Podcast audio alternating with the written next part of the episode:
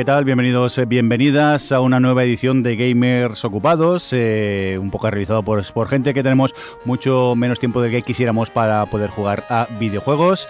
Y, y, oh sorpresa, sorpresa, es agosto, habíamos dicho que nos íbamos a ir de vacaciones, pero parece ser que, que no, que hemos vuelto. No sé muy bien por qué, parece que el Funs nos ha engañado a, a todos. Hola, Funs, ¿qué, pasa? ¿Cómo estás? Joder, tío, es que no queríais, no queríais, pues por mi narices que se va a hacer aquí lo que se tiene que hacer. Ya, ya, sea. ya veo, ya veo. Deja de presentar al resto de, del equipo. Eh, David Chaeva, ¿qué tal? ¿Cómo estás? Pues bien, yo que quería irme de vacaciones, pero bueno, aquí estoy. Aquí estoy. Eh, Johnny, ¿qué tal? Comandante. Comandante. Eh, dejadme- Comandante. Comandante. Comandante. Comandante. Commander. Commander. Dejadme presentar al comandante Roberto Pastor. Roberto, ¿qué tal? ¿Cómo estás? Comandantes. Comandantes. Comandante. Comandante. Comandante. Y uy, vamos mal, ¿eh? este, este especial va a ser duro. Vamos a presentar a, a un invitado que ya hemos tenido por aquí, pero que, mira, eh, aprovechando que co- controla el tema, pues lo hemos invitado otra vez. Se ha pegado. Eh, Javi, mm, ¿qué tal? ¿Cuánto tiempo desde la última vez? Hombre, después del mesecito productivo que me habéis dado, no, Sí. es, que, no- es que no había, es que no había otra. Ahí a jugar y no más que a jugar. ¿Pero a jugar a qué? ¿Eh? ¿De qué vamos a hacer un especial? Venga, di, di- de, qué- de qué lo hacemos. Eh, no voy a decir, di los funs de que lo hacemos y pongo la canción apropiada. Para ¿Seguro? ello. Sí, hombre, ¿Estás sí, convencido? venga. ¿Quieres que lo suelte? Sí. ¿De qué vamos a hablar? Vamos a hablar de Elite Dangerous.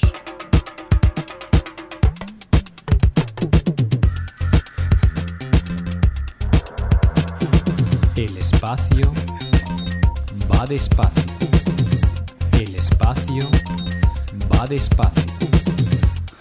Va despacio. Va despacio.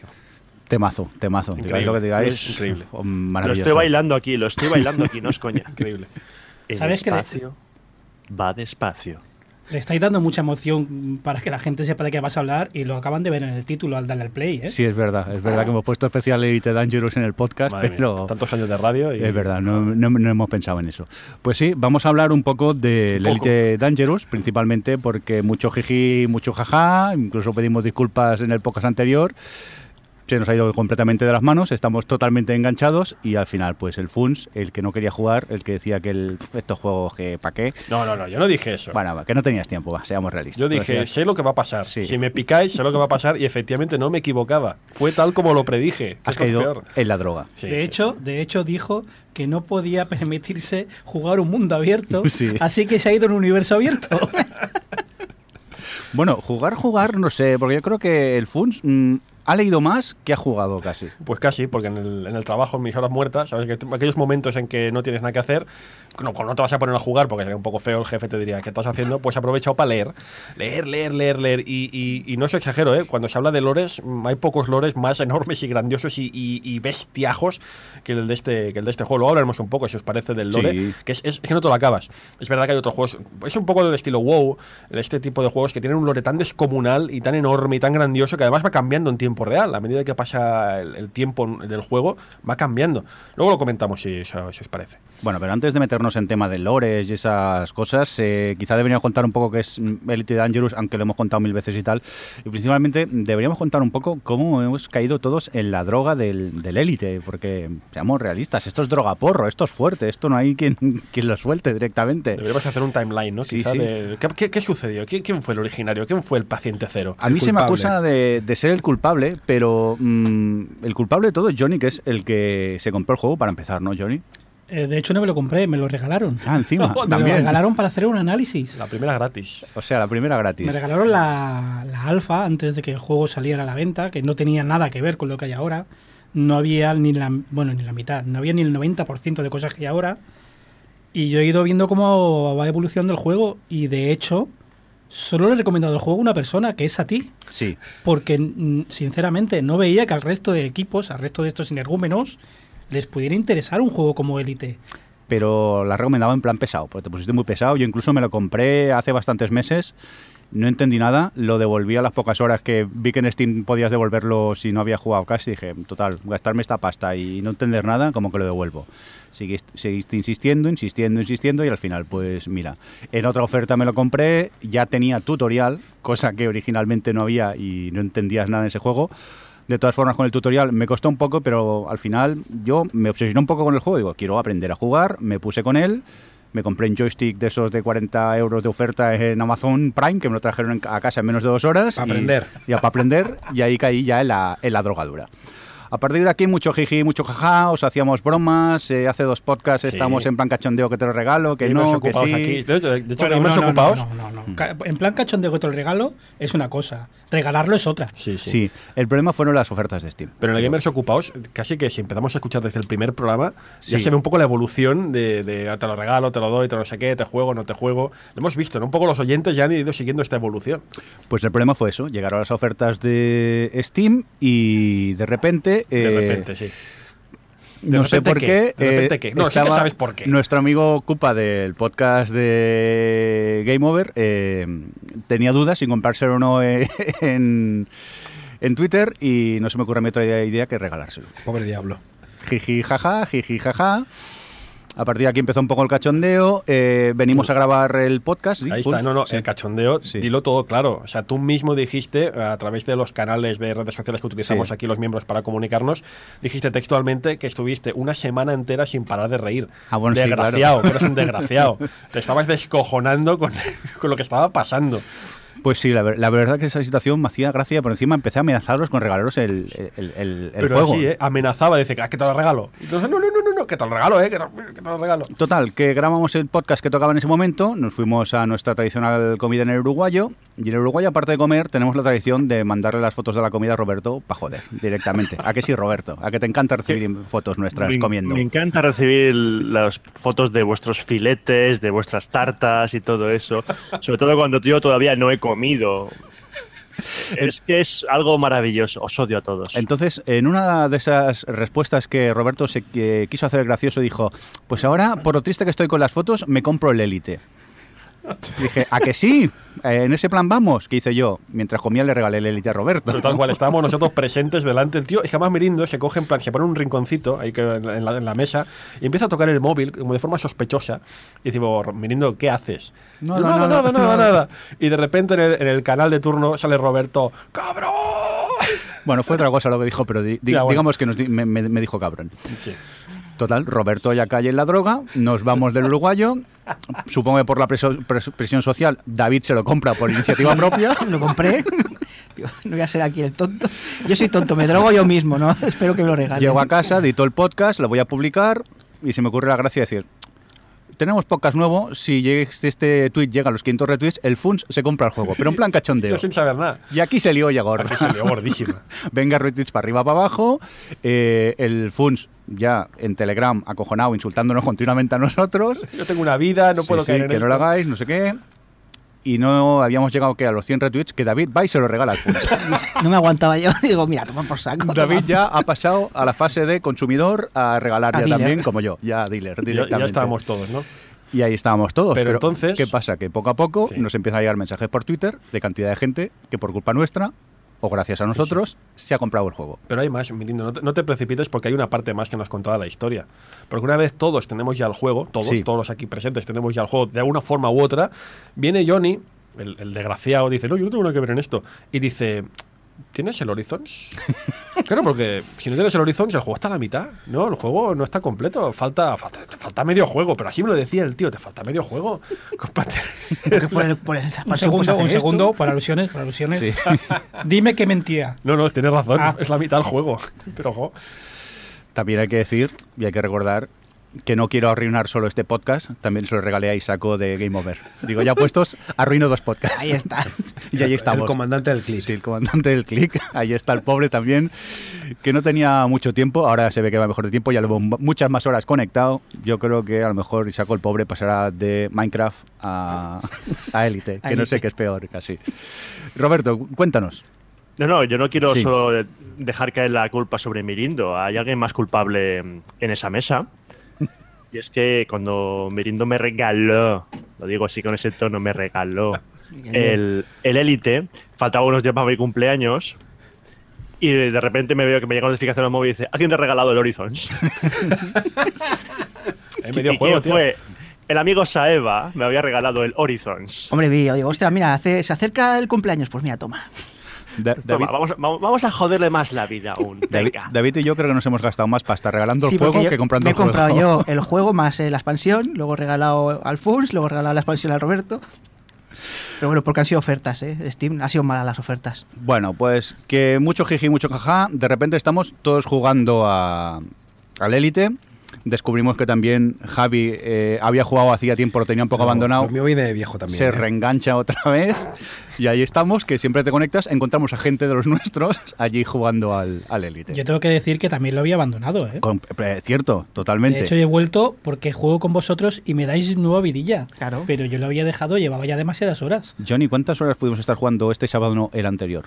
De un tirón, sin Uf. darnos cuenta. Uf. ¿Seis, pues, siete? Es que no sé si me da vergüenza decirlo. Dilo, dilo. No me acuerdo, sé que de golpe era de noche. Aquello de, oye, que son las 10 de la noche. Es que el juego también, como da un poquito de jueguecito a multitarea, también Sí. tiene ahí su. Claro, íbamos a, a ver, íbamos hablando, íbamos navegando, íbamos mirando Twitter. Se hizo de noche, Sí, sí, Mirindo decía, "Uf, cada dos horas hay que parar. Eso quizá lo contamos, el, el por qué viene y tal.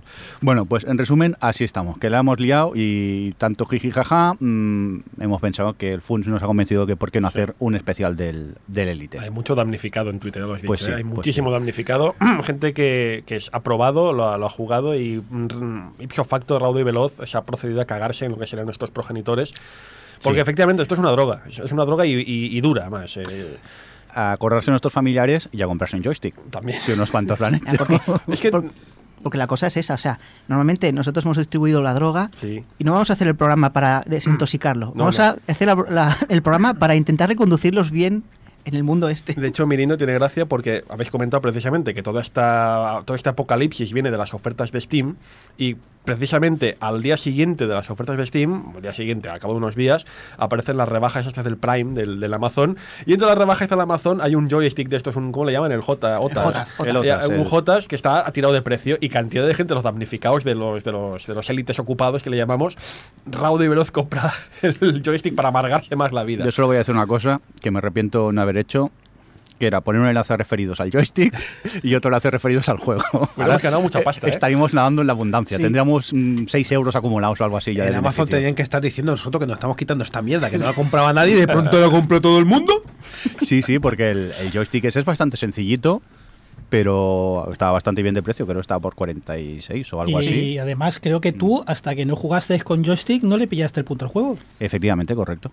Me costó, me costó lo, lo mío, pero a partir de aquí, ala, soy capaz de dejarlo ya. Y espérate que hay más, la historia continúa. Esto es una, es una historia en desarrollo, todavía no se ha terminado. Larga esta historia, ¿no? Sí, no, porque, claro, la historia empezó con las ofertas de Steam, ha continuado con las ofertas de Amazon y ahora ha, ha coincidido en el tiempo y en el espacio con las ofertas de, de, de- del Oculus. las ofertas del Oculus que están aquí los presentes aquí diciendo, uff, ¿qué hacemos? Nos, nos matamos ya la vida, nos desgraciamos la vida del todo y jugamos a esto con las gafas de realidad virtual o no. A mí me da mucho miedo con el Oculus, ¿eh? Sí, con razón tiene que darte miedo, porque es que yo temo que el día menos pensado vamos a encontrarte en gallumbos delante del ordenador muerto, pero totalmente cada pajarito.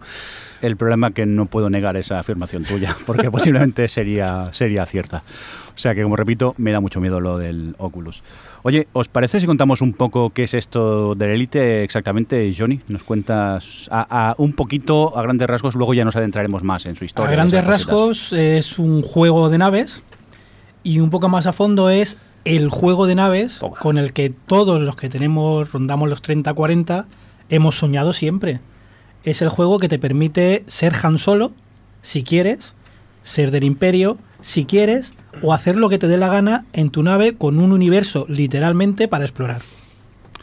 ¿Y esto del, del Elite Dangerous, cómo surge este Elite Dangerous? Mm, ¿De golpe y porrazo alguien dice, voy a hacerlo? Mm, ¿O qué pasó? Eso, cuéntanos más o menos. Viene de lejos, ya imagino que Fun nos lo contará más adelante, el tema de lore e historia, que no es especialista en, en estas cosas.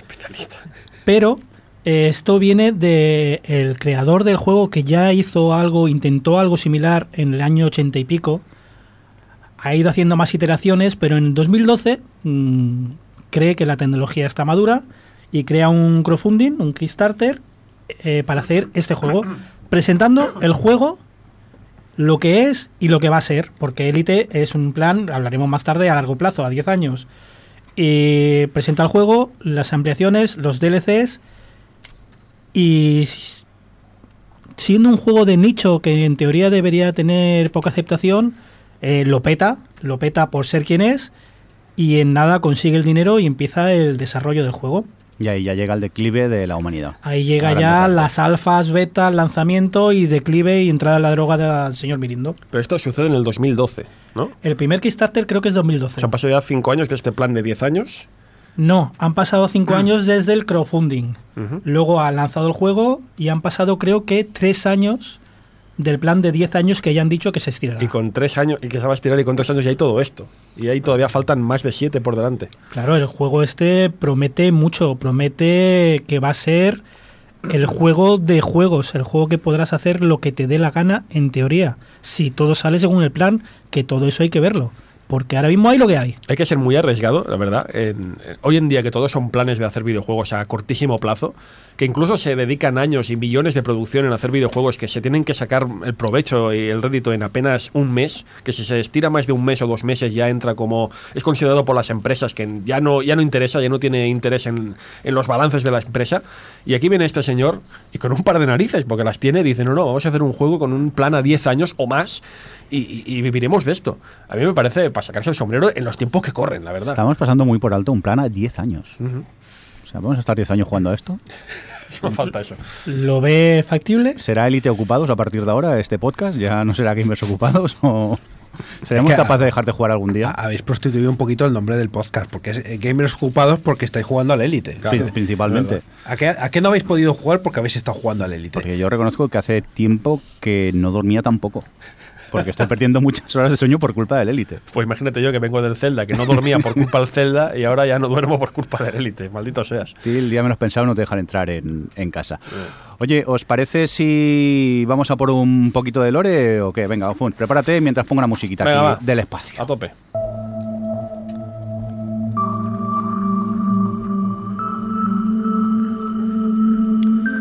Pues vamos a hablar un poco del lore. Eh, luego hablaremos también de los juegos anteriores, porque este no es, un- no es la primera entrega, es la cuarta entrega, si no voy errado, aunque va un poco a su bola, pero sigue un poco la historia de los anteriores Elite. Y estamos situados en el año 3303, que es gracioso porque el tiempo en Elite pasa en tiempo real. O sea, este juego empezó en el año 3300, y como han pasado estos tres años que decía Johnny, ahora estamos en el 3303, y van pasando cosas. Por eso cuando decía que el juego pues va evolucionando a medida que jugamos, no, no lo decía por decir, es así. De hecho, mientras estás jugando en el juego, puedes ver eh, arriba, creo que es arriba a la derecha, la hora actual. Correcto, Está la hora actual del sistema y si entras en la red de noticias, en la Galnet, pone la fecha actual y las noticias son del día. El horario es el UTC, creo que es, que es dos horas menos. Dos aquí. horas menos. Sí, dos horas menos, sí. Po- Podrían poner nuestro horario porque así yo me confío y siempre pago dos horas más tarde. Miro la hora y digo, todavía es pronto. Bueno, pues lo dicho, estamos situados en el año 3303, un año en el que, bueno, una humanidad que ha empezado a explotar el, a explorar el espacio a causa de la sobrepoblación de la Tierra. La Tierra pues llegó un momento que ya no podía, como ahora mismo, de hecho, el, el principio de la, del timeline de Elite es muy parecido al, de, al del ser humano actual. Y esta sobrepoblación de la Tierra, pues imaginaos, provoca re- rebeliones, provoca guerras, provoca una tercera guerra mundial en el año 2040. Y a medida que avanza la tecnología, a medida que poco a poco pues, el ser humano consigue adentrarse en el espacio, mm, tiene una base en la Luna, ponen el primer hombre en Marte, pues empieza un éxodo masivo hacia, hacia las nuevas colonias que se descubren pues, alrededor del universo de esta, de esta Vía Láctea. Eh, los humanos, eh, es curioso, ¿eh? porque los humanos descubren vida, descubren vida en otros planetas, de hecho descubren fósiles en Marte, donde se va a fundar la Federación, que ahora entraremos con ello. Pero fijaos cómo es, el, normalmente cuando vemos ciencia ficción de este tipo, es ciencia ficción muy utópica, muy Star Trek, ¿no? Que respeta mucho la vida, respeta mucho la vida inteligente. Aquí no, aquí tan pronto como los humanos llegan a las primeras colonias, extinguen la vida que se encuentran acaban en planetas de tipo Tierra, en planetas estos, en planetas basados en el oxígeno, en el carbono, y lo primero que hacen los humanos cuando llegan allí es pa, Topa eliminan nos- pa' nosotros. topa a nosotros y que si hay vida por ahí, que se pudra. A raíz de estos sucesos, de estos sucesos de que llegan las, las, las- los coloni- las colonias y se cargan toda la vida existente en el planeta de turno, pues se funda la Federación que a pesar de que comparta el nombre con el mítica con la mítica organización de Star Trek, no tiene nada que ver. Es una federación efectivamente de, colonias, de cinco colonias en su origen, que es fundada en el momento que una de las colonias, lo dicho, se ha dedicado en 20 años que llevan en el planeta de turno, creo que eran Taucenti 3, eh, se han dedicado en 20 años a erradicar toda vida que había allí. A base de caza, a base de explotar el planeta, se han cargado toda la, toda la vida allí presente y los, los miembros de la Tierra en ese momento dicen, esto no puede ser, hay que fundar aquí un grupo que vele por la paz por la paz en la galaxia. Esto es muy Estados Unidos, muy Estados Unidos porque esta gente de la Federación se erige como el defensor de la paz y el bienestar en la, en la, en la galaxia. Pero detrás de esta imagen de buen rollismo y de super guay, chachi guay todo, se esconde una organización de corruptelas puras, una organización en que todo está controlado supuestamente por una democracia, pero que en el fondo son las grandes corporaciones, como en el mundo de hoy actualmente, las grandes corporaciones que se esconden detrás, que son los que manejan los hilos, ¿no? Capitalismo extremo, eh, población alienada totalmente a base de programas de televisión y otros productos de, ocio para tenerla entretenida, eh, sobornos corporativistas, corrupción por todas partes. Y, todo en nombre de la paz, todo en nombre de la democracia, que esto pasa en el juego. Ves como todos los miembros de la federación se erigen como, no, no, nosotros somos la democracia en estado puro. Y todo este lore, que Fus lo ha leído en libro, lo ha leído en internet, lo ha leído, en- habrá visto vídeos, eh, a partir de la versión 2.0 del juego Horizons, añadieron un tipo de nave nueva, unos cuantas naves, que son naves de turismo, que son naves con techos acristalados, con, para llevar a pasajeros. Y hay misiones de turismo de que la gente quiere ver historia y, por ejemplo, puedes ir a Marte y ver eh, dónde se fundó la Federación. Correcto. Puedes ir a la Tierra y ver un s- un- una nave especial que hay en la Tierra protegiéndola.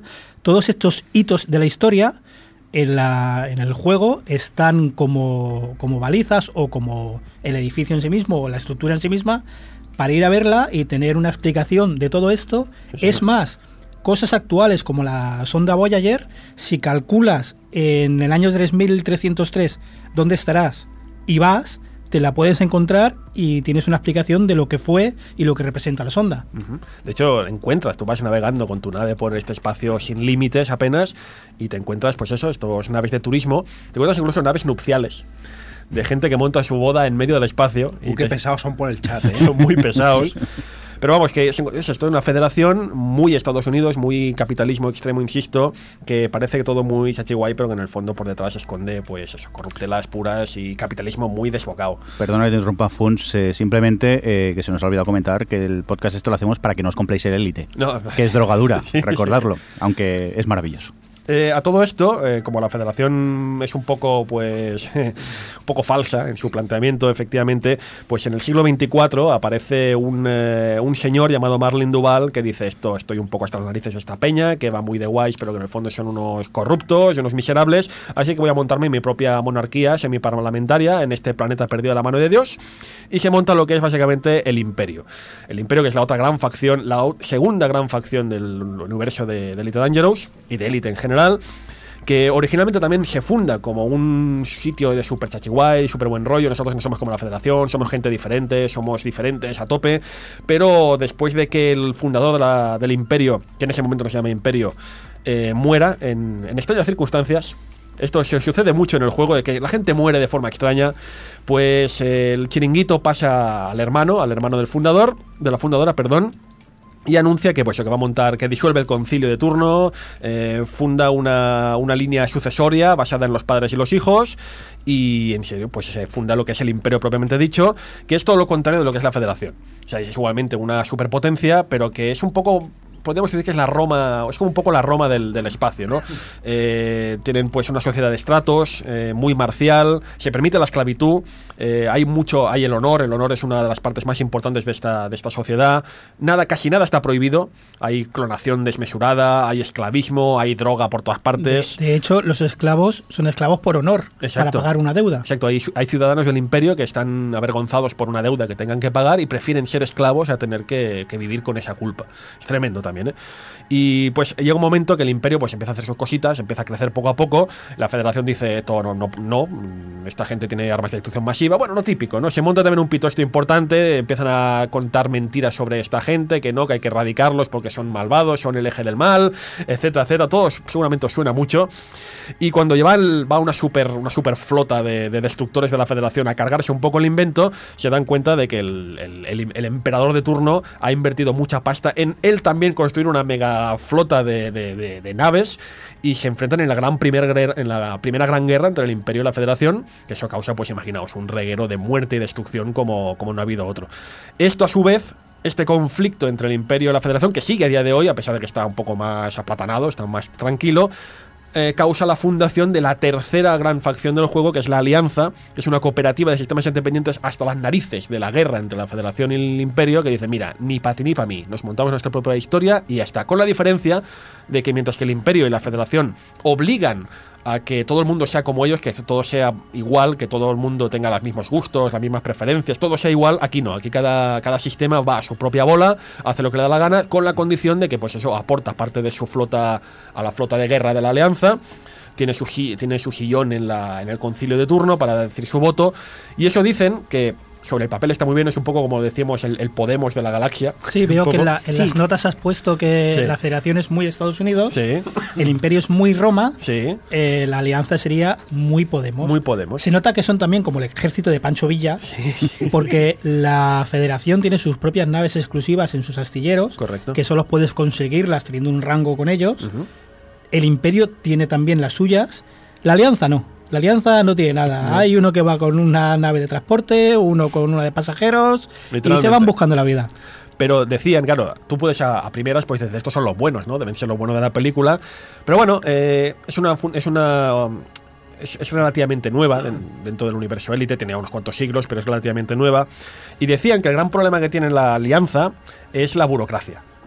Porque claro, como tienen un sistema de no sé cuántos sistemas diferentes, que cada uno va a su bola y hace lo que le da la gana, pues cuando tienen que llegar a algún tipo de acuerdo, ahí no hay quien se ponga de acuerdo. Ahí, ahí se montan unos pitostios en el concilio de turno que son para verlos.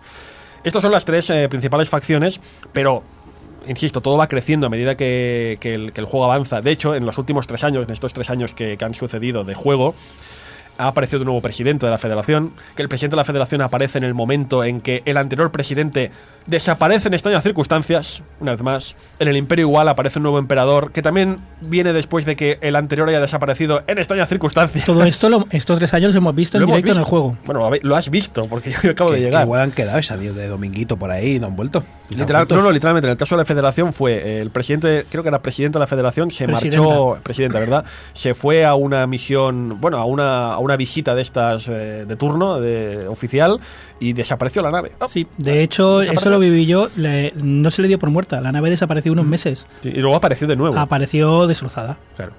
Pero lo más maravilloso de eso que mm, yo puedo jugar a este juego sin tener ni idea de lo que me acabas de contar. Porque yo lo acabo de escuchar ahora por primera vez, porque yo en ningún momento me he metido en el lore.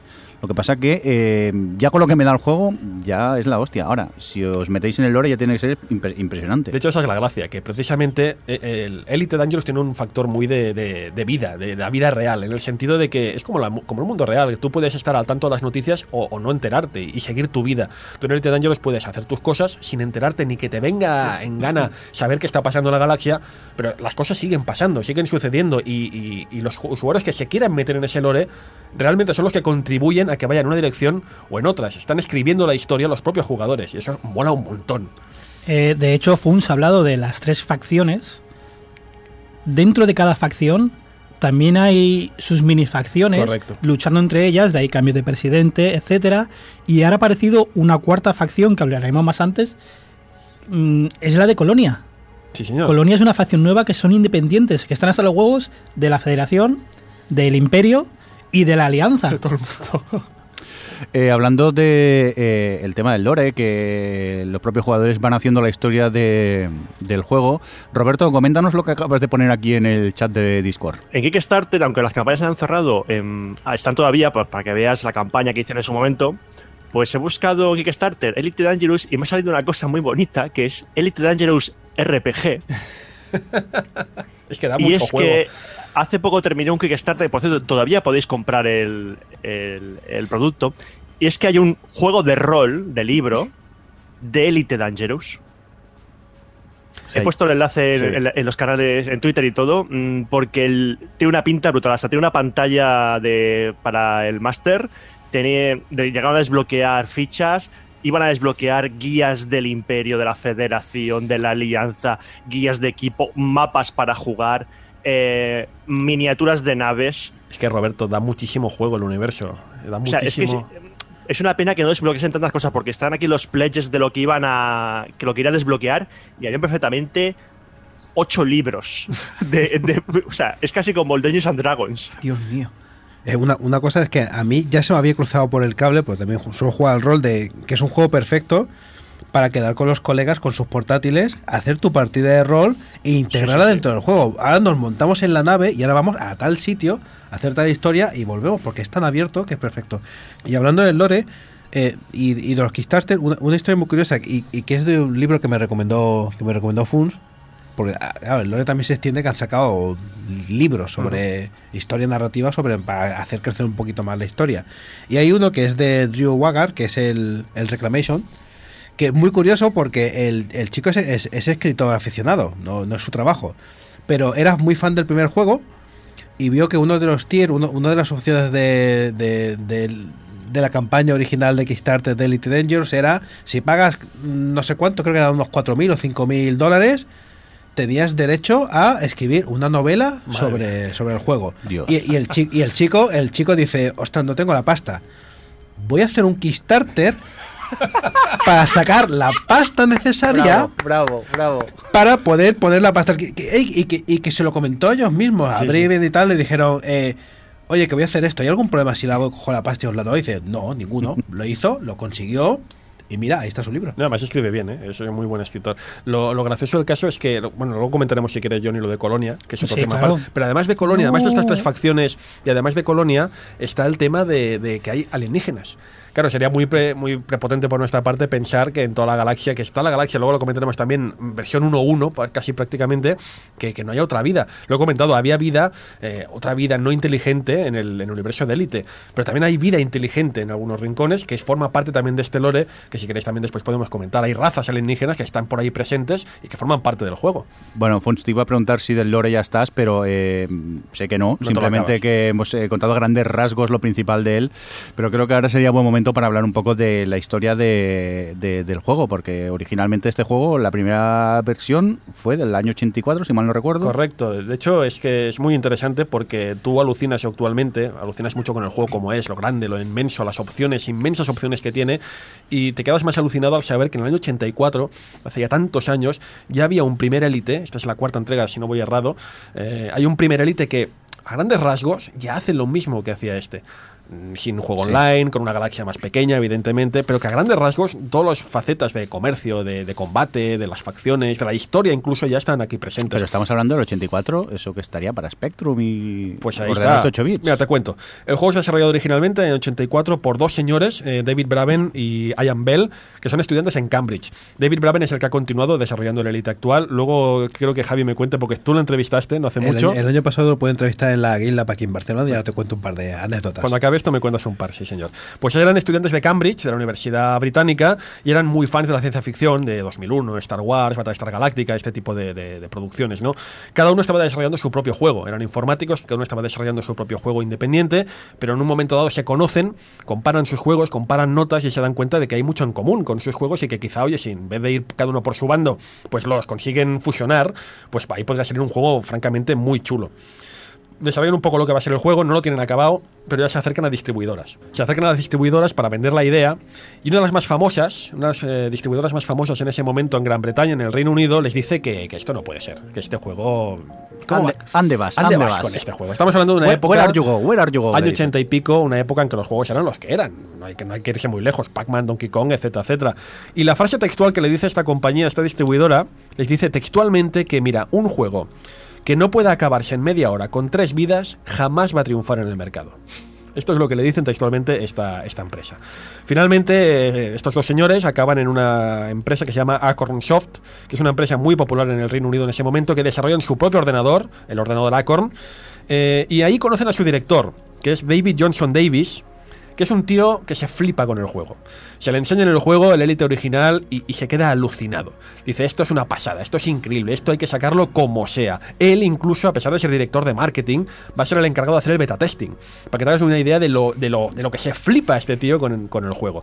Y no solo le va a publicar el juego, este señor eh, David Johnson Davis, no solo les va a publicar el juego, sino que les monta una campaña de marketing monumental. Anuncios en la televisión, una fiesta temática en el parque de turno de Londres, un pedazo de edición coleccionista. Año 84 64, señores, y el juego aparece con un manual de 64 páginas, Oh, la no. primera novela basada en el juego, la primera, además, la primera novela basada en un videojuego de la historia, un póster, una especie de carné de la Federación de Pilotos, una pasada de edición que vamos, eh, no solo es David Johnson Davis el que se flipa con el juego, es que eh, el juego aparece al mercado y es un exitazo, es un exitazo de ventas. De hecho, me gusta comentar a veces que si aquí en España el juego de culto de la época es La Bahía del Crimen, en Inglaterra es Elite. Elite es el juego de culto de una generación que inspira a, bueno, poca coña, eh, inspira incluso a gente como el señor eh, David Jones, que bueno, diréis, ¿quién es este señor? Bueno, pues es el creador de Lemmings y del primer Grand Theft Auto.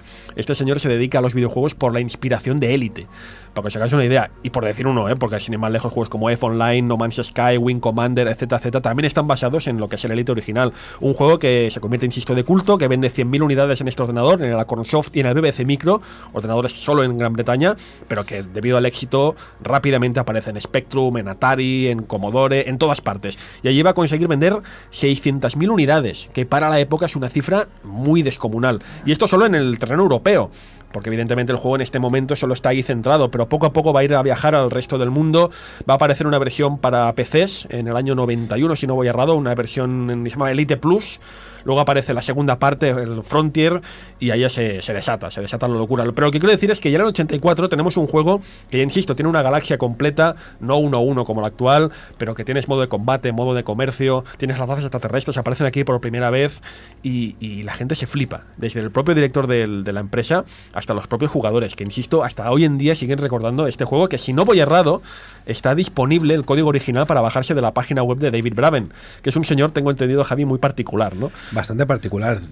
Para entrar, eh, actualmente pensáis que también es uno de los socios fundadores y creadores de la Raspberry. De la Raspberry eh, es este David. Y una de las cosas curiosas que hablé con él es que es su mentalidad sobre el juego que tiene desde. Lo tenía clarísimo desde los 80. Y lo que él tenía muy claro que quería hacer era un juego en el que tú no eres el protagonista. El protagonista es el mundo. Y, y fíjate que hasta ahora no lo ha conseguido hacer realmente. Y a diferencia de otros juegos, por ejemplo, el EVE Online, que realmente los propios jugadores han montado sus, sus imperios y su historia, aquí tú puedes influenciar, decía, tú puedes influenciar en la galaxia, pero tú, nunca vas a ser el salvador de la princesa, que es lo que él me decía. Eh, estoy harto de que eh, estés en un juego y 800.000 jugadores todos salven a la misma puñetera princesa que tiene que estar hasta las narices de que la rescaten. Dejadme ya pecansinos, por favor. Él lo que quería es que tus pequeñas aportaciones tuvieran un valor dentro y tú dijeras, yo he formado parte de esto. Yo no he sido el que ha salvado la galaxia, pero yo estuve ahí. De hecho, esto es un poco lo que es el juego, ¿no? Es que eh, hay mucha gente quizá que por la ambientación puede pensar que esto es un Mass Effect. Y todo lo contrario. Aquí no es lo que dice lo que dice Javi. Tú no eres el, el centro de la galaxia. Tú no formas parte más que un, un puntito, un grano de arena. Es que no hay una misión que hacer. Exacto. Puedes hacer lo que te dé la gana. Pero hay misiones. Puedes Sí, formar parte de esas pero misiones. claro, no es solo una que to- es lo que dice. no todos van a hacer la misma misión. Correcto. Tú haces lo que te apetece en ese momento. De hecho, la- una, una misión que hubo recientemente en el juego, precisamente podías elegir bando. Eran dos bandos enfrentados, ¿no? Podías formar parte de la Federación, que tenía un objetivo claro, o podías formar parte de- del Imperio. Entonces, claro, quien se apuntase más o se apuntase menos, o lo que le hiciera mejor o le hiciera peor, hacía que esta historia fuera para un lado o hacia otro. Sí, pero no la Federación y el Imperio. Un cachito de la. Federación y un cachito del Imperio. No, no hay una guerra masiva. Lo mismo hay en algún punto de la galaxia, en una frontera, hay una guerra civil o hay un conflicto entre dos bandos, pero no es un conflicto de la galaxia entera unos contra otros. De hecho, en otros sitios puede haber una frontera que por comercio se lleven bien entre ellos. Y el juego es eso, el juego al principio choca mucho y rompe mucho, que es lo que nos ha pasado a todos al empezar, que no te enseña nada y la curva al principio es muy dura porque te dan 100 créditos, una nave y te dicen, ahí estás. Y la nave de vuelta. ¿Qué, qué haces? ¿Qué tengo que hacer? No lo sé. ¿Cómo despego? No lo sé. ¿Cuál es mi objetivo? No hay objetivo. El objetivo lo montas tú como quieres, cuando quieres y sin prisas. Em, Al principio, Saeva, que es muy de RPG japonés, me decía, a ver, ¿qué objetivo tengo? ¿Cuál es la mejor nave que tengo que...? No, Saeva, no hay mejor nave. ¿Quieres ser transportista? Busca una nave de transporte. ¿Quieres ser minero? Busca esto. ¿Quieres mm, pelear? Busca esta otra. No, no busques una nave que lo haga todo porque lo va a hacer todo mal. Y esta era una de las principales eh, preocupaciones de, de Braven cuando hablé con él. Él decía, el principal problema que tengo yo con el juego y con los usuarios es que no saben qué hacer. Hemos intentado darle algunos tutoriales, algunas cosas para que inicien, pero la gente, en el momento que no le das un... Actualmente el jugador de hoy, al que no le des un caminito que seguir de hace esto, después esto, o tienes estos dos caminos, o tienes estos cuatro caminos, en el momento que le das libertad total, se quedan co- congelados. Por eso precisamente creo que, que este juego, a ver, es feo decir eso de que no es para todos los públicos, pero en parte sí. O como mínimo hay que hacer un poco lo que hice yo cuando me enfrenté a este juego. Y claro, yo soy muy flipado con juegos tipo Mass Effect, en que eres el Shepard que va a dominar y conquistar y, y salvar la galaxia de turno. Pero yo ya entré con el chip sabiendo que esto es un juego, bueno, que va despacio, ¿no? Como decíamos, que el, En el espacio va despacio. despacio. Un juego en el que tú no eres más eso que el granito de arena. Aquí lo fascinante, en mi opinión, no es tanto el hacer misiones, el hacer, pues, transportar cosas o guerrear por allí, sino ver cómo esa galaxia va cambiando junto a, junto a ti. Para bien o para mal, quizá tu aportación no ha sido lo suficientemente activa como para que la cosa cambie, pero ves como a base de pequeñas misiones o pequeñas eh, acciones, la galaxia va cambiando y tú formas parte de eso. No deja de ser un mundo, un mundo vivo.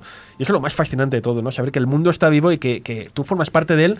Pero es esa, esa miajita, ese granito de arena que está ahí pues eh, ayudando a que todo Y cambie. es un juego que va a su ritmo, hay que tomárselo con mucha calma.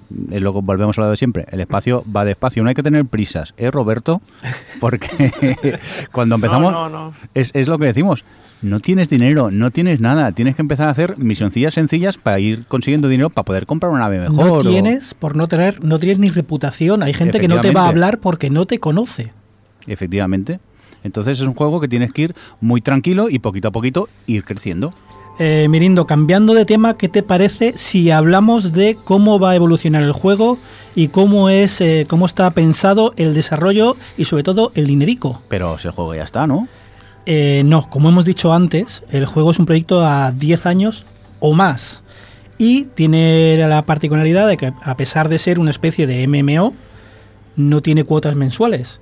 Entonces, estos 10 años hay que pagarlos. Sí, pero sinceramente prefiero esto que no tener que pagar cada mes 10 euros. Yo también, la verdad es que yo también. Así que eh, la idea que ha tenido Frontier, por ahora, porque en tanto tiempo mm, puede cambiar todo mucho, la idea es sacar lo que ellos llaman seasons, que son temporadas, y cada año sacar una temporada que amplíe el juego y se pagará como un juego aparte. Eh, Horizon salió hace dos, esta temporada se ha, alargado bastante y por 40 euros añadían bastante cosas. La temporada 1 era el core del juego, el poder navegar, el comerciar, eh, etcétera, etcétera, etcétera. Y la 2.0 Horizons añadió cosas como el aterrizaje en planetas, sin atmósfera, por ahora no podemos aterrizar en planetas tipo Tierra. Añadieron los ingenieros, que son unos NPCs que te tunean la nave, no te la tunean rollo ni for Speed. No, no. En Elite todo tiene un coste. A lo mejor tener más potencia significa generar más calor. O tener mejores armas significa pesar más.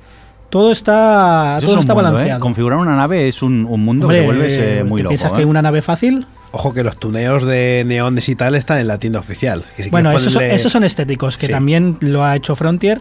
Eh, puedes apoyar el desarrollo comprando cosas estéticas, nunca vas a comprar nada que te dé una ventaja. Que son un poco feas. Son un poco caras. Aparte de caras, pero que por lo que valen tampoco son muy molonas. Yo caí un poco. Tengo los láser y los motores son violetas, los míos. Uy, qué hortera, ¿no? Sí, totalmente. Pero así lo vemos. encanta. Cuando nos ataque sabremos que es él. Eh, ¿Qué más han añadido? Han añadido la 2.2 fueron los guardianes, que añadía la posibilidad de tener mm, cazas dentro de algunas naves. La nave más grande puedes meter una nave más pequeña dentro, pilotarla tú o contratar pilotos, eh, te da bastantes posibilidades. Añadieron eh, el multijugador de varios jugadores en una misma nave, creando un personaje, creando un avatar, que ese avatar eh, ya estará de cara a la siguiente expansión que tarde o temprano, no hay fecha, nunca han anunciado fechas, nos darán piernas. Podremos caminar por las estaciones, caminar por la nave, incluso habrá un FPS donde podremos combatir con otros comandantes en las estaciones o naves. Sí, porque ahora entras en una estación y es un poco soso. Te vas moviendo por un menú, comprando ítems o cogiendo misiones y poco más. No Exacto. le falta algo todavía. Le falta. eh, las principales críticas que tiene el proyecto, por ejemplo, es que la siguiente temporada, la 3.0, no se sabe qué va a tener. Según el roadmap original, eh, deberían ser las piernas, pero Frontier no lo ha anunciado. No se sabe ni cuándo ni cómo va a salir. Todavía queda una, una 2.4 que tiene que salir, que en teoría, en teoría serán los Targoides, una raza extraterrestre que ha aparecido ya en el juego.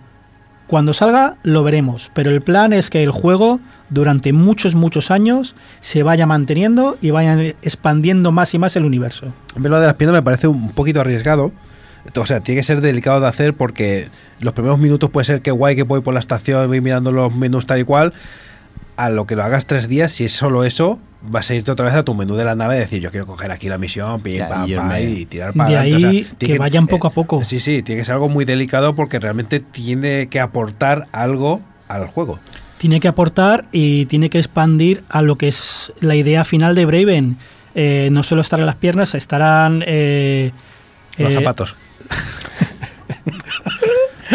no solo las piernas, eh, estará un FPS, habrá combates, eh, habrá combates en vehículos terrestres, habrá las piernas serán muy importantes, por ejemplo, en el control de naves capitales.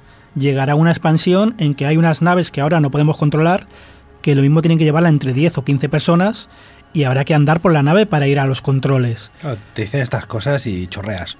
Claro, pero todo esto poco a poco habrá vuelo atmosférico. ¿Por qué no podemos entrar ahora en un planeta tipo Tierra? No solo porque hay que generar el planeta tipo Tierra, que con un control procedural se puede hacer, es que hay que cambiar las físicas porque la nave con atmósfera tiene que volar diferente. No sabemos si podremos entrar con la nave que tenemos ahora o habrá que comprar una nave especial para entrar en la atmósfera. O sea, hay 10 años por delante que tenemos que descubrir qué y cómo van a hacer las cosas. Esto yo, yo alucino porque eh, ya si lo que estamos teniendo ahora a mí ya me encanta, imagínate si encima vas incorporando cosas como, como las que las que comentas. Que por cierto, me gustaría mm, comentar la opción esa que apareció de poder eh, yo como usuario, por ejemplo, entrar en tu nave.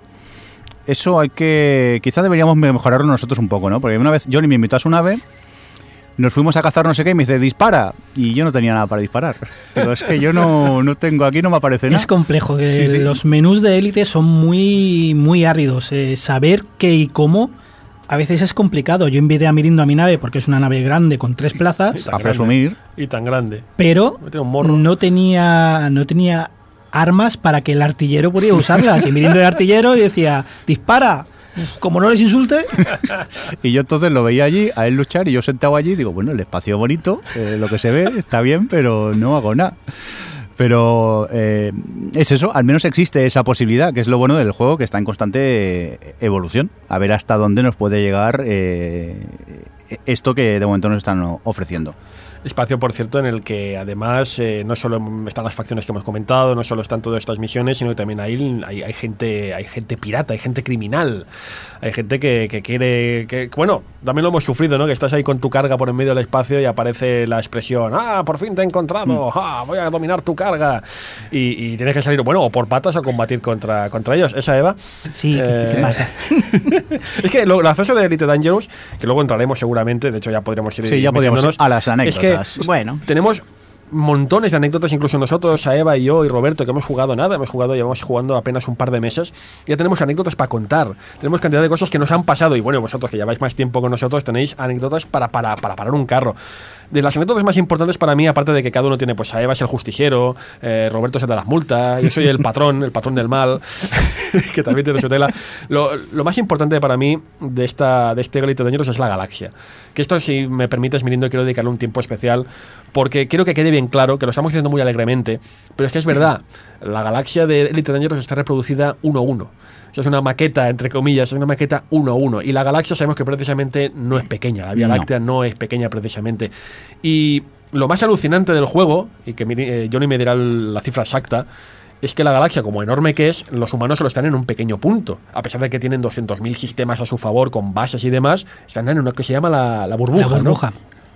Y esta burbuja es un pequeño puntito en medio de la galaxia que puedes ir a donde quieras en cualquier momento porque no hay ataduras. Tú puedes ir a donde te dé la real gana. Ahora, Bueno. claro, las distancias son las que son. Lo que te dé el motor. Lo que te dé el motor, motor. es capaz de llegar, Y entonces en, en- en Frontier, en estos tres años de desarrollo, pues están haciendo un poco seguimiento de qué va descubriendo la gente. De hecho, Mirindo y Johnny han puesto su nombre a algunos planetas que han descubierto por ahí, que nadie, nadie había llegado ahí antes que ellos. Y lo mismo, ni llegan.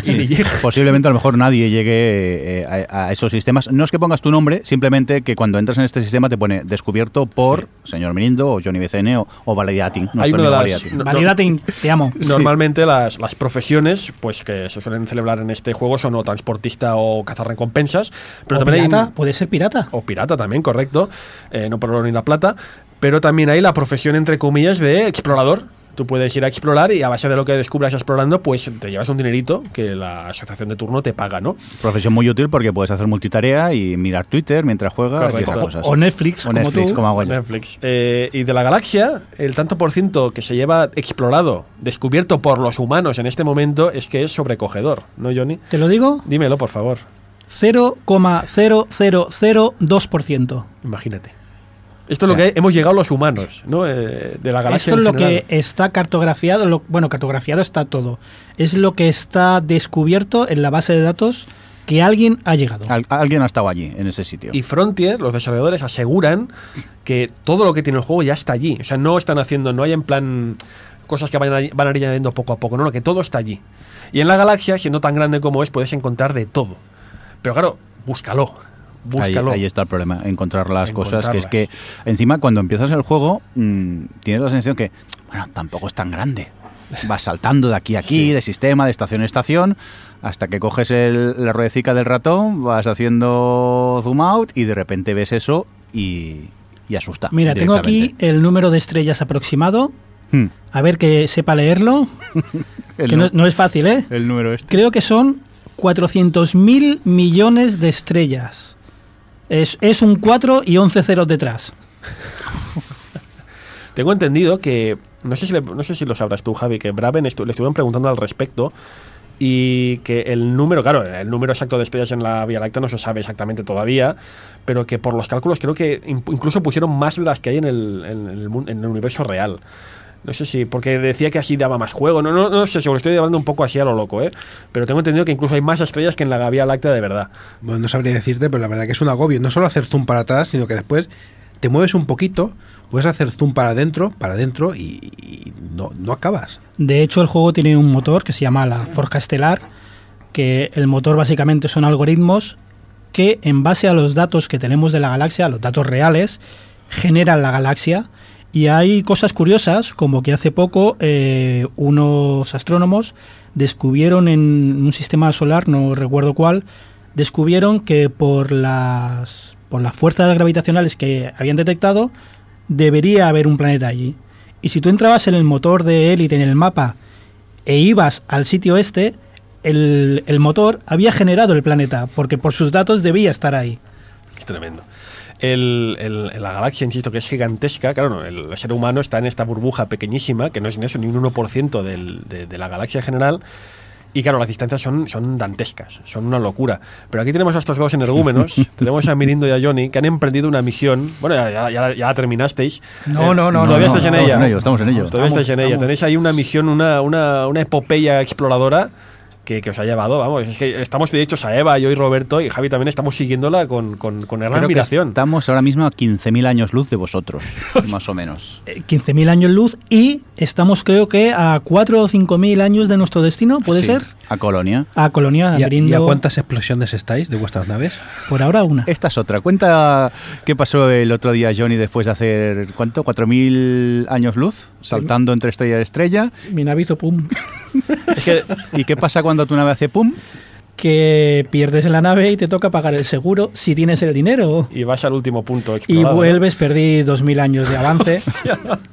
2.000 años luz de Claro, avance. pero yo es que cuando ya Saeva y yo exploramos la galaxia, a pesar de que el espacio va despacio y muy grande y muy Sí. inmenso, tú ves pues aquello, ves bases, ves balizas, ves cosas, ves vida. A pesar de que haya mucha distancia entre ellos, tú ves vida. Vosotros lleváis literalmente semanas sin ver una, un alma. No vemos a nadie, pero, pero bien te digo que la profesión de explorador da poco dinero, sí que ves paisajes muy, muy bonitos.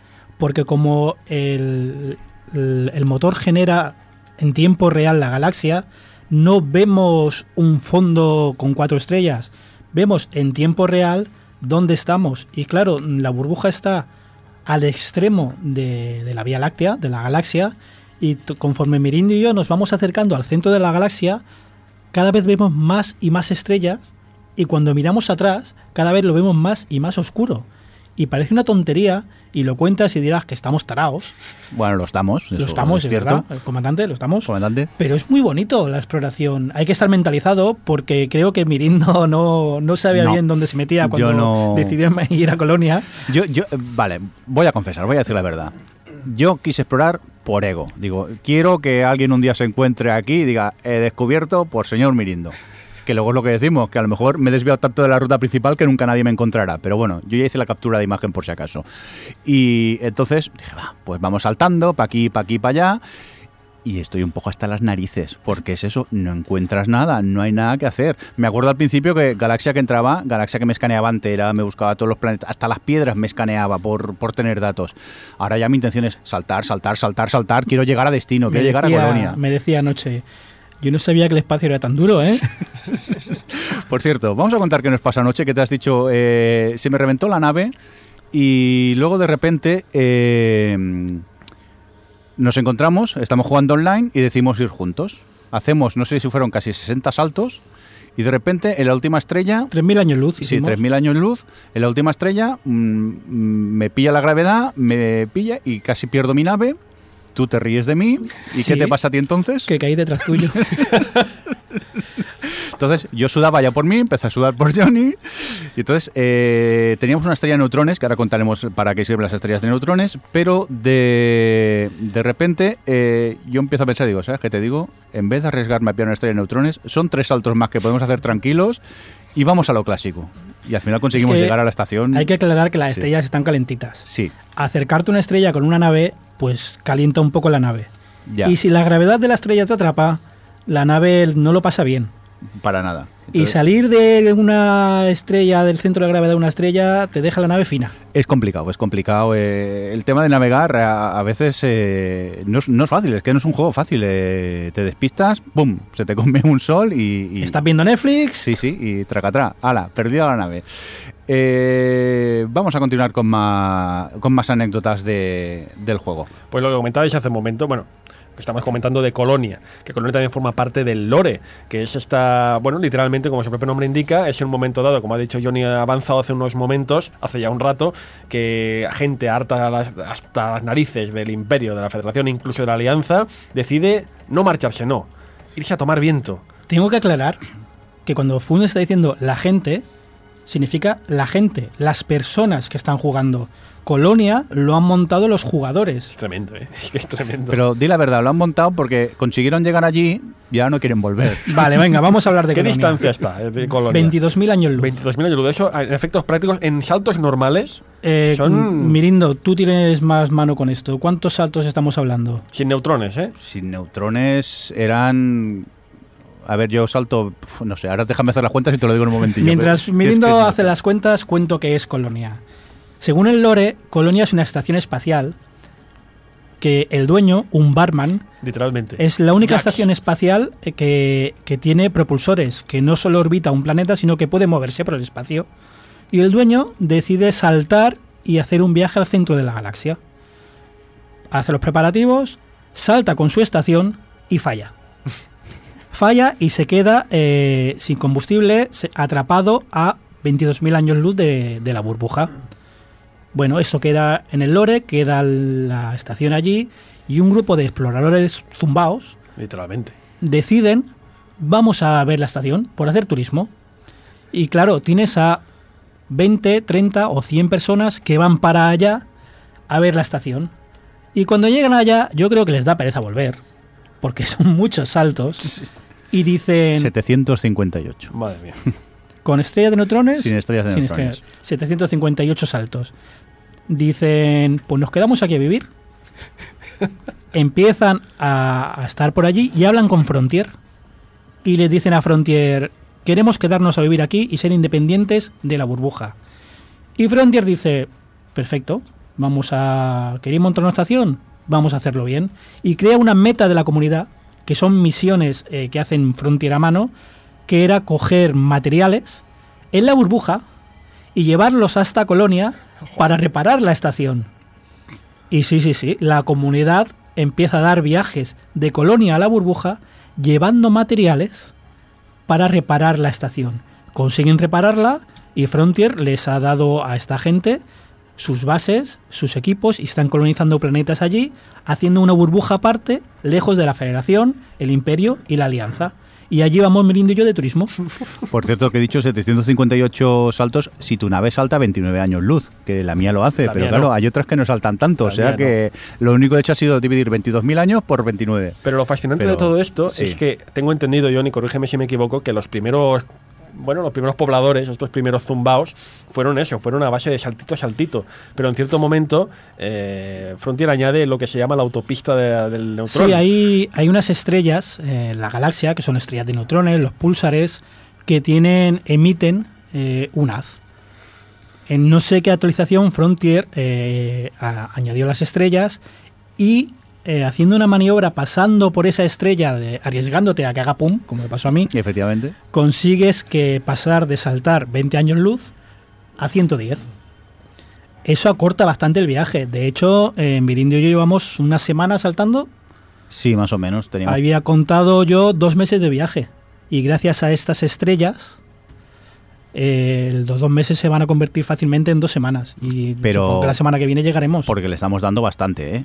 Estamos dándole Yo como enfermos. Sí, sí, que le estoy, ya os digo, es que estoy perdiendo horas de sueño por todos lados por el maldito vicio del, del juego. Si jugase a mi ritmo normal, mm, incluso con estrellas de, de neutrones saltaría mucho, tardaría mucho más en, en llegar. ¿eh? Es que el viaje eh, está avanzando porque vamos acompañados. Sí, Claro. Es duro. Es una tontería lo que estoy diciendo porque es un juego. sí. Pero es duro hacer un viaje solo, ¿eh? Mirindo y yo vamos hablándonos, vamos juntos, vamos saltando y nos vamos apoyando. Y nos vamos repitiendo continuamente. A ver si en Colonia no ahora, ¿no?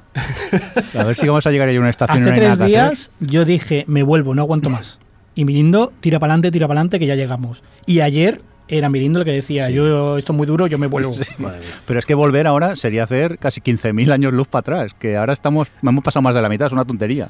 En este viaje, por eso lo que comentabas hace un momento, Johnny, que realmente estás viendo unos paisajes preciosos. Yo no he hecho este viaje, pero veo los vídeos de gente co- como, tú que suben, y lo que dices tú, la, la galaxia en el centro, que a medida que te acercas, es preciosa. Y, y lo más maravilloso es que puedes acceder al centro de la galaxia, puedes ir. Sí. Si quieres, puedes ir. No, no, está abierto, tú puedes ir. De y las hecho, fotos que hay, Ese era nuestro plan, llegar a Colonia y irnos para el centro. las fotos pero- que hay son increíbles. Yo flipé con una de las fotos que compartiste. Nunca había visto un planeta con un anillo de asteroides a- al del tamaño que creo que lo compartiste tú. Un sol, sí, sí. hay un sol. Un sol con con un- asteroides. con un anillo de era un sol, asteroides. eh, flipante. Y de hecho ayer eh, se, el- claro, cuanto más te acercas al centro de la galaxia, más estrellas hay. Eh, ayer se nos colgaba el ordenador al abrir el mapa porque no podía calcular tanta estrella. Sí, intentábamos hablar y se nos cortaba la comunicación porque el procesador eh, i- iba loco. Y gran parte de lo que hacemos mientras vamos eh, explorando, yo creo que es hacer fotos. Hay mucho rato que perdemos tiempo haciendo fotos o incluso Johnny baja planetas para hacer fotos porque la vista es espectacular desde, desde allí. Saco el cochecico, el cochecito del Leré Sí, y sí. un paseíto por el planeta. Pero vamos a centrarnos en, en cosas que os han pasado. Por ejemplo, Roberto, ¿qué problema tienes tú con las multas? Vamos, vamos a ver, vamos a ver. A ver cómo lo explico. Voy a explicar la historia entera para que la Sí. gente me, me entienda. Bueno, bueno, va a explicar su versión, ¿eh? Luego diremos la nuestra. A ver, em, las misiones en, en todo Elite son. una- Tú llegas a la estación y salen pues, un menú con texto y te explica la misión, ¿vale? Pues pueden ser misiones de muchos tipos. Hay unas de, de- de derribar un enemigo, de llevar. transportar mercancía, de ir a recoger mercancía y transportarla, minería, etcétera. Y yo, como me estaba acostumbrado a hacer misiones de mensajero, que es lleva esto a tal sitio, pues venga, digo, vale, sí, acepto, acepto, acepto. Y encontré una misión Hay que que era de mensajería pequeña. y está muy bien pagada. Digo, "Uy, mira qué bien. Va, pues le doy a aceptar, con el error de que no miré que estaba transportando. Ay. Y eh, alguien más que iba conmigo, creo que fue Saeva y, o, y- o Fus, no me acuerdo exactamente, también coge esa misión y dice, venga, vamos a hacerla. No íbamos nosotros. Johnny, eh, yo, también estaba Saeva, pero no cogió la misión, me parece, no y, tú, misión. y tú que sí que también la cogiste. Fui yo el que se dio cuenta Sí. de que había algo raro. Claro. Que ponía carga ilegal. Carga ilegal, carga ilegal. Es que tú sales de la nave, de la estación, dices, bueno, pues vamos a ir hasta, a tal sistema, ¿vale? Pues cuando vas a tal sistema, pues en- antes de hacer el salto, te- en el hub de la nave te pone pues el tipo de seguridad que hay, si hay mucho control eh, policial allí y cualquier cosa. Y cualquier cosa es que si llevas una carga que en ese sistema se considera ilegal, porque hay mercancía que en un sistema es legal pero en otro no, pues te ponen rojo, carga ilegal. Y yo que me encuentro con eso digo yo, ¿cómo de carga ilegal? ¿Qué estoy transportando? Y dice, estás transportando armas. ¿Qué estoy llevando? ¿Qué estoy llevando? ¿Qué estoy digo llevando? yo, ¿De qué ¿por llenó la no- bodega? Digo, ¿por qué no he leído lo que estaba transportando? Claro. Y Yo sé por qué, porque te pudo el dinero. Te Claro. pudo- viste una dinero. cifra muy dinero alta. y dije, tío, créditos, créditos, créditos. Y alguien saltó antes que yo y, eh, y dijo, mm, yo voy a entrar a ver qué pasa. Yo, Y ese era yo. mm, El Johnny. pues, Johnny saltó diciendo, yo voy a entrar a la estación de cosas más legales a ver qué pasa. Claro, es que hay, que pasa. hay que decir que a veces entras a una estación, llevas carga ilegal y te empiezan a disparar y te revientan la nave. A veces ni preguntan. Entonces, claro, era el riesgo que teníamos, pero Johnny entró. ¿Y Roberto qué es lo que hizo? Y yo, una cosa que puedes hacer es que puedes abandonar la misión, pero hay misiones que si las abandonan te multan. Y esta era una de ellas. Entonces yo dije, ah, ah, me, me acojoné y dije, abandonar misión. Me sale un, un sensor. Te acaban de multar 100.000 créditos. Y digo yo, no, no, no, no, no, no, vuelvo a de- voy a devolver las, las, las armas. Voy a devolver las ¿A qué No, pasa? no, no, no, no. Sí, Fuiste a sí, pagar la multa. Bueno, pero sí, fui a pagar la multa y, y devolver las armas, a ver si... Y cuando volví a entrar a la estación donde cogí las armas, dice, oye, llevas armas ilegales, multa otra vez. Claro, el yo- problema es que cuando tú eh, cancelas una misión, entonces lo que llevas es material robado. Y Claro, tú vas y no, haces, no tienes otra idea que meterte en una estación con material robado. Exactamente, esa es mi lógica, esa es- fue mi, mi brillante idea. Entonces, Entonces, nosotros- tío, Pero además- ahí no, acaba, ahí no acaba la historia. Porque aterrizo a la estación, pagó la multa y yo digo, mm, bueno, voy a comprar otra cosa. Y dice, oye, no tengo sitio en la, en la, en la bodega. ¿Por qué? Porque te había llevado las armas ilegales en la bodega. Y digo, pues tendré que soltarlas. Y dijo Johnny, y dice, ¿qué hace el loco? No suelte las armas dentro de la estación. claro, Fue una noche de brillantes ideas. Mientras tanto, nosotros yo- oyendo las conversaciones, Ay. partiéndonos el ojete. y yo digo, pues a lo mejor tienes razón. Lo de soltar armas en- aquí en mitad de la estación, ala, de tener pistolas para todo, pues a lo mejor es un poco ilegal. Entonces le dijimos, tienes que ir a- salgo de la Salgo de la estación y ahí descubrí que hay una opción en el menú que es soltar la carga en el espacio. Entonces solté pistolas al lado de la estación, pero fuera del espacio. Dije, Sí, "Venga, aquí pero- tenéis pistolas si queréis. Dejadme en paz. Te avisamos, porque tú un poco más la sueltas delante de la estación, en la misma puerta. La Y- puerta. y ahí es otra vez el día- multa. Sí. El día sin IVA del Mediamar, lo suelto ahí todo. Pero ahí no acabó el tema, porque claro, eh, a todo esto este juego te multa por lo que sea. Si te estás saliendo de la nave y te frenas un poco en la puerta y dices, uy, que estás obstruyendo el paso, a que te multo. No, no, no, no. Sale. Pero, ¿qué ocurrió? Que en la, una cosa que tienes en la, en la nave, que tienes que comprar aparte, y yo recomiendo a todo el mundo que la compre, lo primero, que es el aterrizaje automático. Pues, ¿qué ocurrió? Que el aterrizaje automático estaba la nave en proceso de aterrizaje, yo me puse a hacer mis cosas. Yo puse a ver menús, a hacer no sé qué, no sé cuánto, yo- y de repente vuelvo al juego y el juego estaba bugueado. Estaba, las texturas estaban como desplazadas, todo muy raro, y la nave estaba quieta y veía mensajes de mm, atención, atención, eh, avi- aviso, aviso, aviso. Y dice, te acaban de multar, te acaban de multar. Digo, ¿qué, qué está pasando? Y es que la nave se había quedado bugueada, estaba dando botes dentro de la estación como una bola de pinball Sí. por toda la estación. Claro, y eso te lo dicen los de la estación. Dice, ¿qué estás haciendo? Multa. ¿Qué estás haciendo? Multa. ¿Qué estás haciendo? Roberto, Multa. ¿cuánto pagaste al final en multas esa noche? Pues ahí, aunque parezca mentira, pagué más por las armas que por lo del rebote de un lado por otro. Y eso, de, y eso del rebote me, pasó, me ha pasado dos veces. Una vez es que eh, eh, la nave estaba para aterrizar en la estación y cuando faltaba nada, eh, 50 metros para llegar a la plataforma, se queda la nave parada. Y no se movía, no respondía el juego ni nada. Y ahí fue cuando me pegaron otra multa y claro, la única solución que tuve ahí fue salir, de, salir del juego completamente. A veces Cuando pasa, ¿eh? paras el juego estás en una zona, en un punto de control cerca de la zona donde estabas, o 3.000 años de luz antes, como le pasó a Johnny. Eh, pero sí, este juego, el tema de la multa, yo desde entonces voy muy acojonado con de cuidado que me multan, cuidado que me multan, cuidado que me multan. Entonces, de hecho, es que eh, hay estaciones que cuando estás saliendo por la, por la abertura de la estación, hay estaciones que son exteriores, que tú mm, te acoplas a ellas, y hay estaciones que entras dentro de un gran, eh, gran decir, esp- espacio puerto con varias plataformas. Pues eh, ahí entras por una rendija que es un poco pequeña. Entonces, si vas a una velocidad un poco más lenta de lo mm, óptimo, ya te, está- ya te están avisando por el chat de eh, cuidado, eh, que se está subiendo el paso, a, a- muévase o tomaremos medidas. Y la primera medida es una multa, la siguiente es que te disparan. Yo entro derrapando ahí, tío. Me encanta. Me encanta poner a prueba la, la paciencia de la torre de control. Porque una vez pequeñica, pero que se lo digan a Johnny o la que tiene ahora Saeva, que no pueden entrar en algunas estaciones ya No, directamente. no puedo, no puedo. O sea, Eva también déjalo correr porque es el justiciero del espacio. Sí, soy el... No, Lleva- Saeva lo que hace es que se me hace. Saliendo yo de una estación, se me cruzó delante. Y paro ahí. Lleva, lleva, Saeva, lleva Saeva una caja de zapatos con, con, con Sí. Cohetes, literalmente, por lo que lleva. Sí. Y el tío, no, es que Saeva yo sé que Vamos. tiene un sentido de la justicia muy Vamos, marcado. vamos y él a- dijo, yo no voy a permitir estos piratas que mucho asolen la orgullo, galaxia. mucho orgullo. A mí no me dispara nadie. Vamos, vamos, a, vamos a explicar, a ver. Cuéntanos. Bueno, que sepáis, por ejemplo, que las naves, pues normalmente tienen dos tipos de velocidad. Una, la normal, que sería como casi como un coche a 300 kilómetros por hora, algo así. O sea, que no es muy de esto. Y luego, es- eh, cuando haces el salto a la luz, se llama eh, velocidad cru- supercrucero. Sí. Sí. Cuando tú estás llevando cosas eh, de una estación a otra, activas la velocidad de supercrucero y va súper rápido. Entonces, ¿qué hacen los...? Yo llevaba una- unas mercancías y normalmente los piratas en esas velocidades no te atacan. Lo que intentan esos piratas es, te lanzan como un ataque que te intentan sacar de esa velocidad para luego poder atacarte. ¿Qué pasó? Eh, después de un salto vas saltando de la estación, cuando vas saltando a otros, a otros sistemas, saltas directamente al sol, ¿vale? Pues yo salté hacia el sol y allí me estaba esperando un pirata. ¿Qué pasa? Es- Espera. ¿Qué pasa? Eh. Aun cuando saltas a otro sol, sigues estando en velocidad supercrucero. Entonces, él te hace el ataque. Me hizo el ataque. Entonces, tienes que hacer como, como seguir una estela Sí, las maniobras de evasión. unas maniobras de pasión para que no te saque ahí. ¿Qué pasó? Como estaba muy cerca del sol, el sol me atrapó la La gravedad.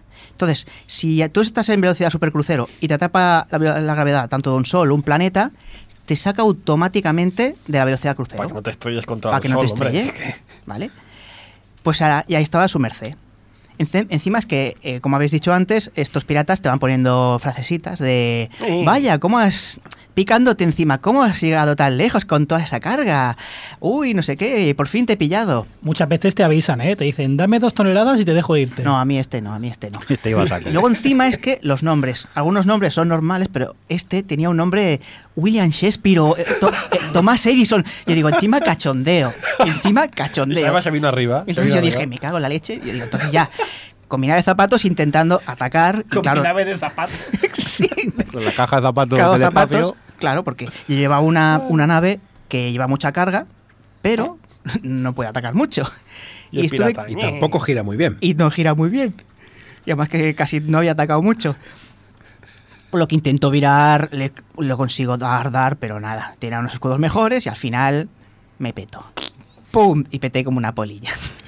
Subo, subo, subo tu apuesta.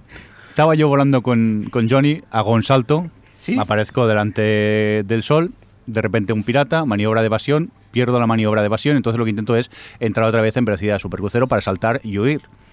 Problema, tenía el sol delante y hacia donde salté, directamente hacia el Al sol. y la nave en cuestión de dos segundos, ¡pum! Y, y oía más los gritos de Johnny diciendo, ¿qué te pasa? ¿Qué haces? Cuidado, cuidado.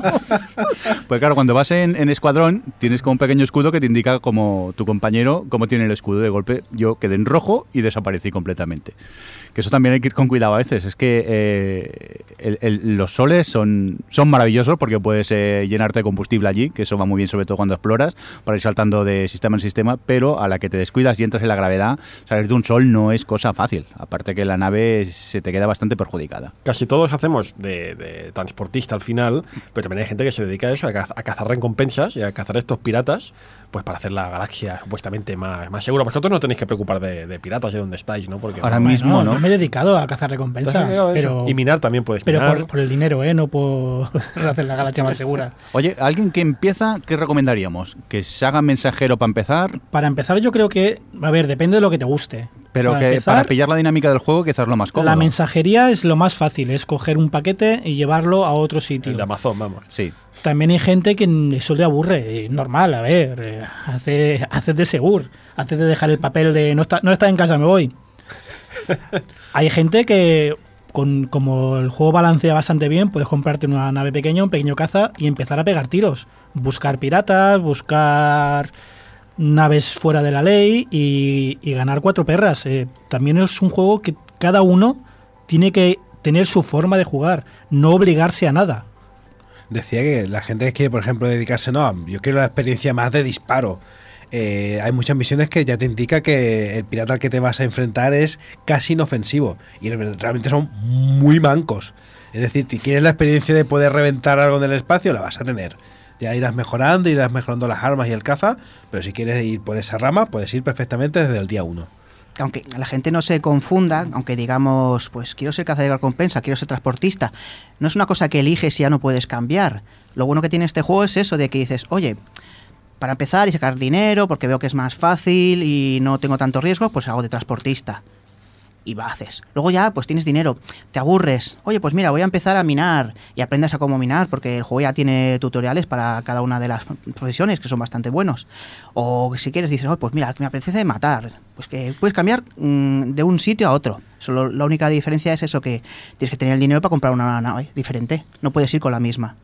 Hablando de los tutoriales, ¿alguien se ha pasado el de disparo avanzado? Qué, Yo cam- no. qué campeón. Yo no. Solo ha levantado uno la Ha mano. levantado aquí. la mano Johnny. Ya está. esto es la radio y no. Eh, hablando de profesiones, puedes ser minero, puedes minar en planetas, puedes minar en asteroides, puedes ser transportista, puedes ser pirata, puedes ser cazador de piratas. Y hay un tipo de profesión que es derivada del transporte, que es el contrabando, que es material llevar, llevar material ilegal, llevar material que no gusta en según qué sitios, tienes que entrar de escondidas en una estación. Y hay que tener estómago, porque a veces llevas cosas como armas, como esclavos, o como droga, la drogaína, la Ay, droga porro. Qué mala La droga. Qué mala Sí, la. Bueno, droga de que dices cerveza, vodka, esto es desde el... No, hay drogas más ilegales que otras, Será Cruz Campo, mínimo. que pagan mucho, mucho, mucho dinero. Y aquí FUMS ¿Eh? parece el nuevo patrón. Eso, eso, Sí. porque aquí hay mucho, jueputa. mucho risas conmigo y con Roberto, Es pero que- vamos aquí al, al, es que al patrón. hace, Que- hace un mes, hace un mes, Hace un mes, cierto componente exacto. que viste de rojo Mm. decía, no, yo según que tra- yo no tengo mi honor, no me permite traficar ni con gente ni con drogas. Y hace dos días que decía, Sí, no, es que, es que, es que se apaga muy bien. Se apaga. No, pero es verdad, yo empecé el juego como, no, no, esto, esto es terrible. La galaxia, la droga es malísima, lo esclavismo es fatal, esto no puede ser. Pero ¿sabes qué pasa? Yo estaba convencido, digo, el, hacer el crimen no paga. Hacer el crimen no paga, a te escanean. a ver te cómo te justifica, a ver la vuelta que No, estás no. dando para El justificarte. patrón del mal, totalmente. Porque es que me, me viene, estoy en un- yo me he aliado con la federación. Me he aliado con la federación, puedes aliarte con las facciones y me he aliado con, con Pedro Sánchez. El Pedro Sánchez de la federación me he aliado con él. Yo también tengo un ojo tremendo. Es una mujer, pero yo le llamo el Pedro Sánchez, porque le ves hablar y dices que es Pedro Sánchez total. Bueno, pues Pedro Sánchez haciendo mis cosas. Y claro, desde el momento que te alías con la federación, la federación te da más mejores misiones, te da. Hay más confianza, lo que decía yo en el principio, ¿no? Que ya te hablan, te dirigen los, los altos cargos, te empiezan a dirigir la palabra a medida que les haces misiones.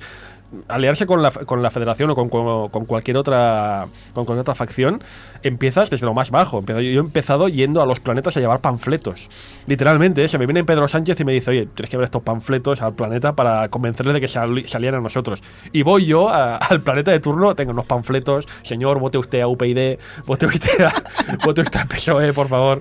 Empiezas así. Y claro, poco a poco han empezado a cogerme confianza y llega un momento que me viene uno de la federación, un alto cargo de la federación, y me dice, comandante, mm, Usted sabe que la federación es muy complicado manejar el tema de la federación, es muy difícil. Son muchas horas de, de sueño, son muchas horas de pasarlo mal. Nos iría bien un poco de drogaína. Nos iría bien un, un poco de droga. Ya, pero hombre, señor, señor ministro, ¿qué, qué me está usted contando? ¿Cómo le voy a traer droga? Comandante, venga, Usted entiende. entre usted y yo, traigamos un poco de droga que yo le daré un dinero guapo. Total, que bueno, me lo ha pedido el de la federación. Que no voy a decir que no. No voy a decirle que no a, a, a Maripuri, yo que sea, quien sea. Me voy a buscar la droga, se la traigo, me paga un pastizal enorme. Y entonces otro de la federación me dice, ah, tú te dedicas a estas cosas. Es un dealer, es un dealer. Y me dice, oye, pues hay una. hay un- me lo dice así, ¿eh? Dice, hay una, hay una colonia, hay una colonia por ahí que están al borde de la guerra civil, que si se pone en guerra civil, será bueno para nosotros, porque están aquellos que se quieren aliar con nosotros. Si tú pudieras llevar a la colonia unas toneladas de armas ilegales, pues nos iría muy bien. Está Yo- salivando, está salivando yo- mientras lo cuenta. Y yo, hombre, señor ministro, otra vez, señor ministro, joder, es que vamos a crear una, una matanza, una, una orgía de sangre. Ya, pero es que tengo un dinerinchi muy bueno. Bueno, venga, va. Venga, Ni por usted ni por- venga, acá. Llevo las armas, se monta la de Dios en la colonia, me llevo mi dinerito. Y nada, he acabado pues llevando ya de todo: de droga, arma, esclavos, lo que me paguen. Eh, es que da muy bien, da mucho dinero, tío. Porque la, señora esta es la de la federación, ¿no? Sí, la, la Pedro Sánchez. Bueno, sí, eh, eh, no, está, dos a diez, también un poco sí. le llamáis, ¿no? Sí, sí, eh, estás igual que yo, porque luego está el, no, es, no es el presidente actual, es la oposición. Exacto, es la oposición. Pedro Sánchez. Eh, hay, hay un momento, eh, un inciso, Funs, porque has, has comentado el tema de aliarse con una de las grandes facciones. Sí, señor. Y y yo, po- eh, por la manera de jugar, cuando tú haces una misión, tú llegas a una acción, pues tienes distintas subfacciones que son normalmente del propio sistema y algunas están asociadas a las facciones grandes. Entonces, cuando haces misiones con ellos, pues su- tu reputación con ellos sube.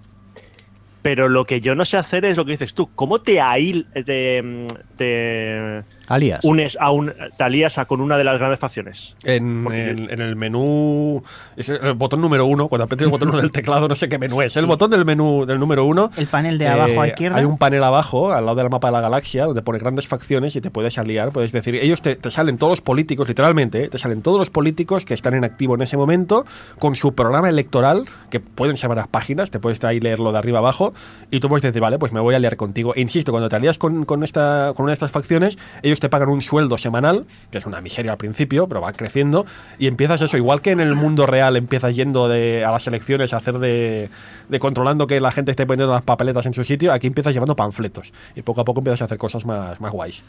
Es que Funs dice aliar, pero en realidad es afiliar. Correcto. Porque tú solo eh, tratando con facciones, planetas, etcétera, ya puedes convertirte en aliado porque va subiendo la reputación. Correcto. Cuanto más trabajas con alguien, Correcto. más confianza te pilla y mejor te llevas. Primero desde las juventudes de estas, del PP, y luego Pues ya más va subiendo. Pero eso no tiene ningún beneficio, eh, aparte de que al llevarte mejor te darán mejor trato. Luego está lo que dice Funs, que son las potencias, que te puedes afiliar a alguna facción y te pagan, es cierto, te pagan cada Pero semana, te pagan un dinerico. No solo a las tres, también puedes aliarte con afiliarte a facciones independientes que a- circulan por ahí. a- a- no te afilias a la federación, te afilias a una parte de la federación, por ejemplo. Pero eh, las alianzas tienen, tienen dos caras, porque llevarte bien con uno significa que puede que automáticamente seas enemigo de otro. Porque el enemigo de mi enemigo es mi amigo y el amigo de mi amigo es mi enemigo. ¿Qué- ¿Cómo, cómo, cómo es esto? El amigo No de me lo mi hagas amigo. bueno, pero ahora estoy ahí a tope con la federación, ahí a tope, tope con Pedro La Sánchez. federación, sí, así empezó Escobar. eh, me lo pidieron ellos. Aquí, ¿qué pasa? Mirindo, solo si me dejas. Sí. Vamos acabando ya, si te parece, pero yo no quiero despedirme de un especial dedicado a Elite Dangerous sin hablar de la comunidad. De la excelente y maravillosa comunidad que tiene este juego, alias los flipaos, porque hay gente. Nosotros aquí parecemos muy flipaos, pero no somos ni la punta ni iceberg Somos del, una mierda. de lo flipadísimo. Somos como los Pro un 0,0002 de comunidad. Es increíble las iniciativas que se montan alrededor de la comunidad. No solo de gente que se monta webs con buscadores. Mira, por ejemplo, de las estrellas de neutrones. Hay un tío que se ha currado una- un, una- un GPS, literalmente. Un GPS que le dices quiero ir de tal punto a tal punto y te dice la mejor ruta usando estrellas de neutrones. Súper currado. Hay otro que se ha currado una wiki que te dice todos los mercados que puedes encontrar los elementos. Aquí puedes encontrar tal elemento, aquí tal otro. Que se actualiza. Que se actualiza en tiempo real casi. Eh, la gente se curra unas, unas pasadas tremendas. Funs, hay unos que me maravillan. Los Fuel Rats. Ahí está, los fuel Los rats. Fuel Rats son una gente fascinante. Es increíble. Digamos que mm, para viajar de A a B, pasando por C o por D, evidentemente gastamos combustible. Puede ser que calcules mal y te quedes en medio de la nada sin combustible. ¿Qué pasa entonces? Lo normal sería destruir la nave. Lo que se hacer, vamos. autodestrucción. A ver, estás perdido en la nada. ¿Qué vas a hacer? Pues hay una gente que se dedica, han creado una web a la que te puedes apuntar, tienen una API, tienen una aplicación de móvil, se dedican a tú, de- tú puedes decir, eh, disculpar, señores de Fuel Rats, estoy en el sector tal, punto tal, al lado del planeta tal, sin combustible, vénganme a ayudar. Es el rack del espacio, es, la, es la grúa. Pero esto no es, ni- no es la. No son No, los. son, fun- son gente, Son son gente. gente. Sí, es un chat donde tú entras Increíble. y entonces comentas, estoy en tal sitio y si hay alguien conectado dice, estoy cerca, me puedo acercar. Te acercan y con un dron te dan combustible. Es maravilloso. Hombre, ¿En qué juego encuentras esto? Los drones, qué palabra más mágica, Johnny. Johnny y yo nos vamos a explorar y digo yo, me voy a comprar un dron de para poderle pasar eh, fuel a Johnny, si se queda él sin gasolina, porque lleva una nave bastante grande que consume mucho. ¿Qué pasó? Que el otro día dijimos, vamos a probar cómo funciona esto, porque no sabemos cómo va, a ver que estamos cerca de una estación por si hay algún problema o algo. Empezamos a probar, nos acercamos a la nave, voy a lanzar el dron y resulta que lo que compré fue el espacio para el dron, pero se me olvidó comprar el dron. ¿Qué pasa? Que el espacio este te ocupa peso, saltas menos, he perdido un, un aterrizaje automático para poder poner el dron, pero como no compré el dron, pues no puedo Muy bien. usarlo. Puedes plantar mm, unos geranios en el hueco ese. Las patatas ahí.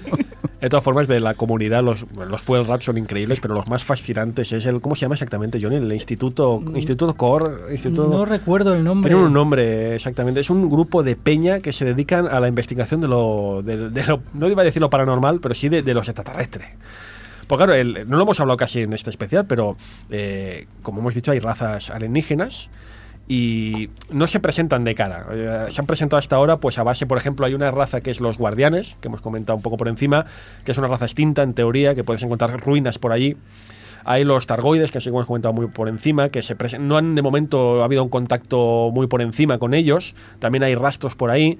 Y hay un grupo de gente que se dedica es- expresamente a analizar, pero con un énfasis científico brutal, todos los primeros contactos, todas las eh, ruinas, todo es una cosa impresionante. ¿Cómo se llaman, Johnny? Canon, lo acabo de Los buscar. Canon, el Instituto Canon. Canon. El Instituto Canon para el descubrimiento de los de, de- de los extraterrestres. Buscan pistas, buscan secretos, buscan en un pajar. Pero es que eh, estos señores, claro, eh, es conocido, los Targoides no puedes ir a verlos. No puedes ir porque están pues, haciendo sus cosas. Pero han dejado como una especie de. por la galaxia, en ciertos puntos. ¿Cómo se llama en inglés? En inglés es probe. eh, Eh, sondas. sondas. Han dejado sondas que son como unas sondas mm, biológicas que hacen como uno. están ahí en medio. Y esta gente se dedica a hacer experimentos. O sea, se va al sitio y dice: Mira, el comandante tal va a ir a tal hora a hacer el experimento con tal, va a hacer no sé qué. Y la historia más fascinante, que voy a dejar que la cuente mejor Johnny, que es quien la ha vivido un poco más. eh, hubo un comandante que hizo un experimento con una de estas sondas. Bueno, experimento, eh, se acercó a una sonda Sí. y emitía un sonido. Cualquiera de nosotros, personas normales, no genios o locos, cada uno ponga la frontera donde crea conveniente, habría escaneado la sonda, habría dado un paseo por ahí. Este comandante escuchó el sonido y lo grabó con su teléfono.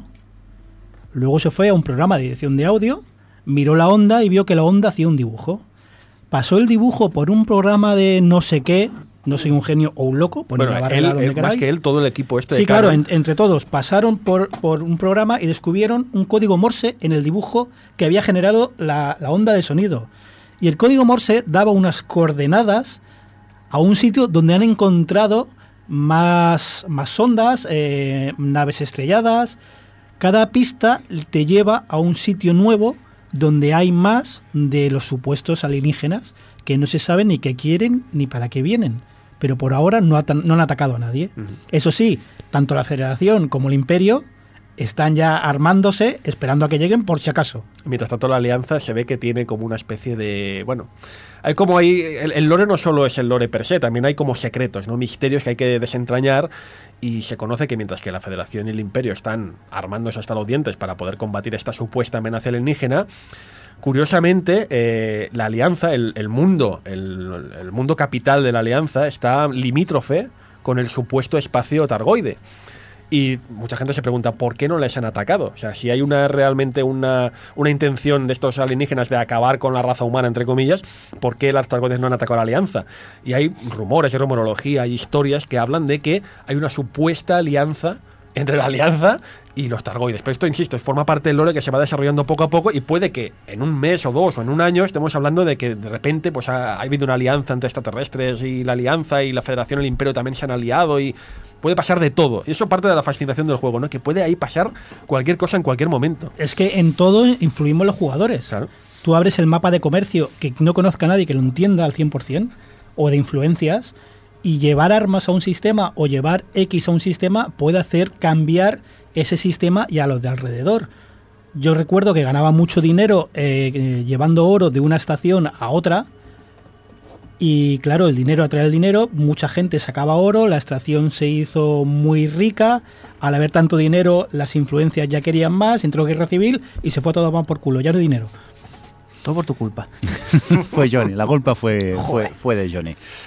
Oye, pues si os parece vamos a parar aquí porque yo creo que estaríamos hablando horas y horas y contando mil anécdotas y, y recordar, hemos hecho este especial para que no entréis en el juego, para que no os lo compréis.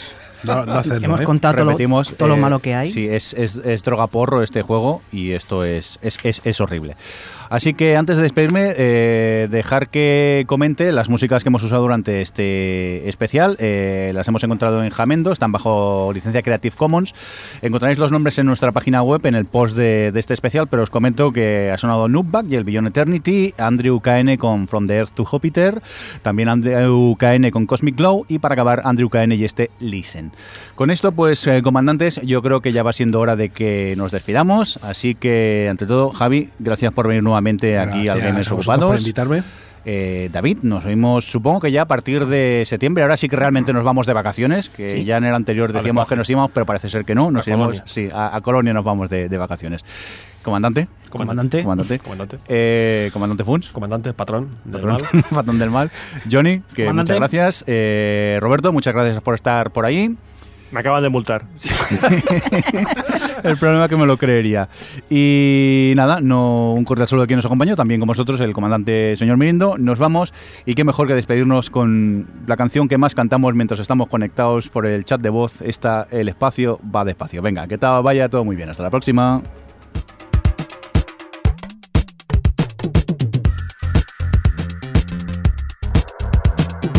El espacio va despacio. El espacio va despacio. Va despacio. Va despacio.